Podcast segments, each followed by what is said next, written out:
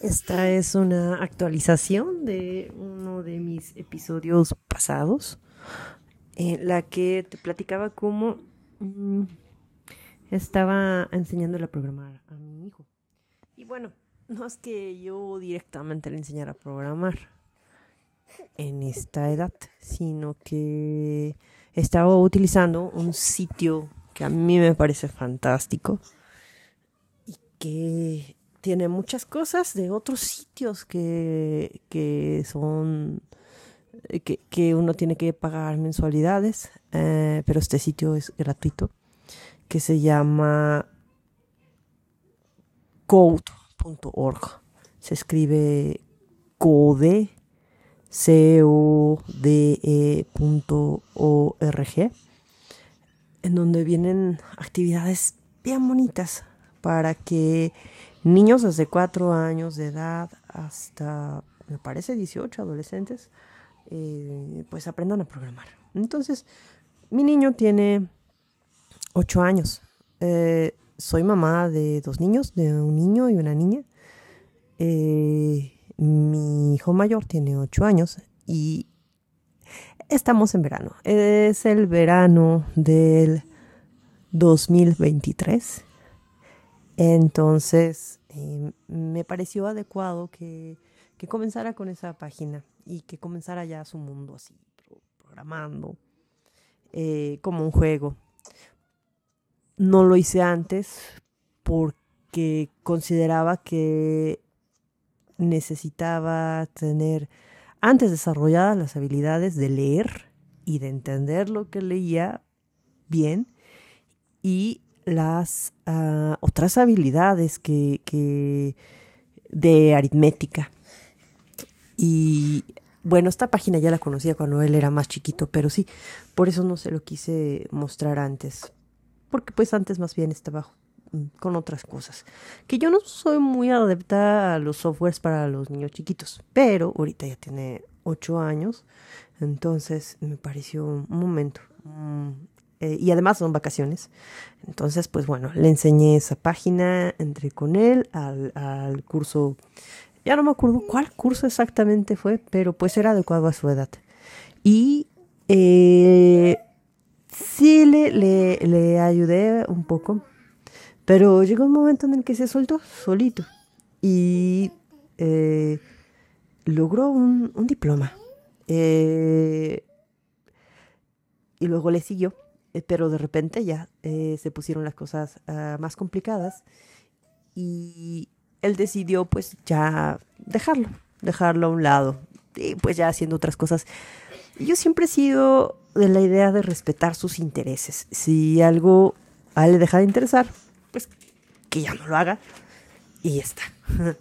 Eh, pero después, días después de este verano, eh, recordé eh, otros softwares muy bonitos que son también para enseñar a eh, programar a niños de esa edad aproximadamente. El primer software que recordé, pero este sí ya es para, para solo dispositivos de Apple. no, no conozco mucho de dispositivos para, para Android, desafortunadamente.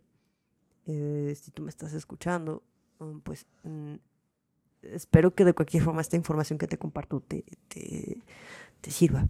Eh, en las apps de estos dispositivos de Apple hay una que se llama Scratch, pero hay otra que se llama Scratch Junior, eh, que justamente es para los más pequeños. Y pues eh, esto no lo había hecho, pero lo hice eh, un día que estaba en un restaurante. Eh, mi hijo se estaba aburriendo, entonces mm, pues le descargué Scratch Junior. Mm, y ya no se lo podía explicar en ese momento, pero afortunadamente creo que por la experiencia previa, pues se comenzó a divertir, como que al principio no, no quería, mm, o sea, se le estaba complicando un poco, pero de repente ya se soltó y me enseñó eh, cosas que ya estaba haciendo. Y bueno, esa es una. Entonces, Scratch Junior. La otra que días después dije, ah, se lo voy a instalar y además se lo voy a instalar en una tableta, eh, en, un, en, un, iPad. Eh, fue la app que se llama... Ah, ay, ay, ay, ay, cielo santo. ¿Cómo se me pudo olvidar ahorita? Es que esta justamente yo ya la había usado. De hecho, yo como adulto hace unos años eh, la, la encontré y la comencé a utilizar para aprender Swift.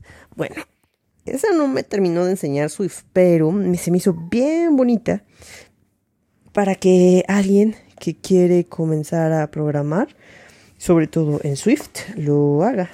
Entonces, esta app, déjame ver, ¿cómo se llama? De hecho, de hecho se llama Swift. Eh, eh, esta app tiene así el, el loguito de, la palomita del lenguaje Swift. Eh, de hecho, ya no me acordaba también de su nombre cuando la estaba buscando.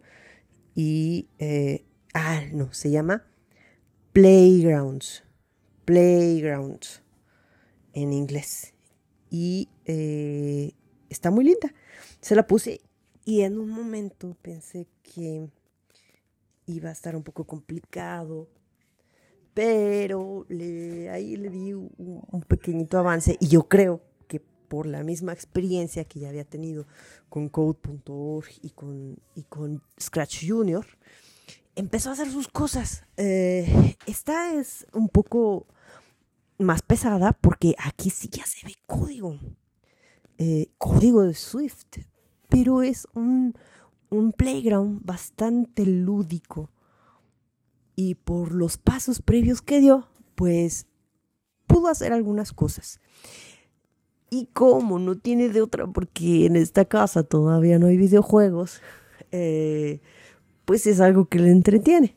Entonces estuvo un par de días con ese, logró unas cosas que, que, que que a mí me, sorprendieron y, y pues, pues así está. A ver luego qué otra cosa le pongo eh, para que, pues, que, pues, que continúe conociendo ese, ese mundo, ¿no? Eh, todo ahorita es un juego, yo no, no lo presiono para nada. Lo que él quiera, si después de dos días ya no quiere hacer eso, lo, dejo pero me gusta que, conozca cosas, que se involucre con algunas cosas, que vea más o menos de qué se trata. Eh, técnicamente que le vaya poniendo más nodos a sus redes semánticas y que para la siguiente vez, si es mañana o en cinco años o en diez años o en veinte años, se tope con algo así, eh, pues en su memoria este, este background. Y ese es mi propósito. Y bueno, pues quería compartirte esta experiencia con mi hijito. Te doy las gracias por haberme escuchado hasta aquí. Te mando un abrazo. Bye.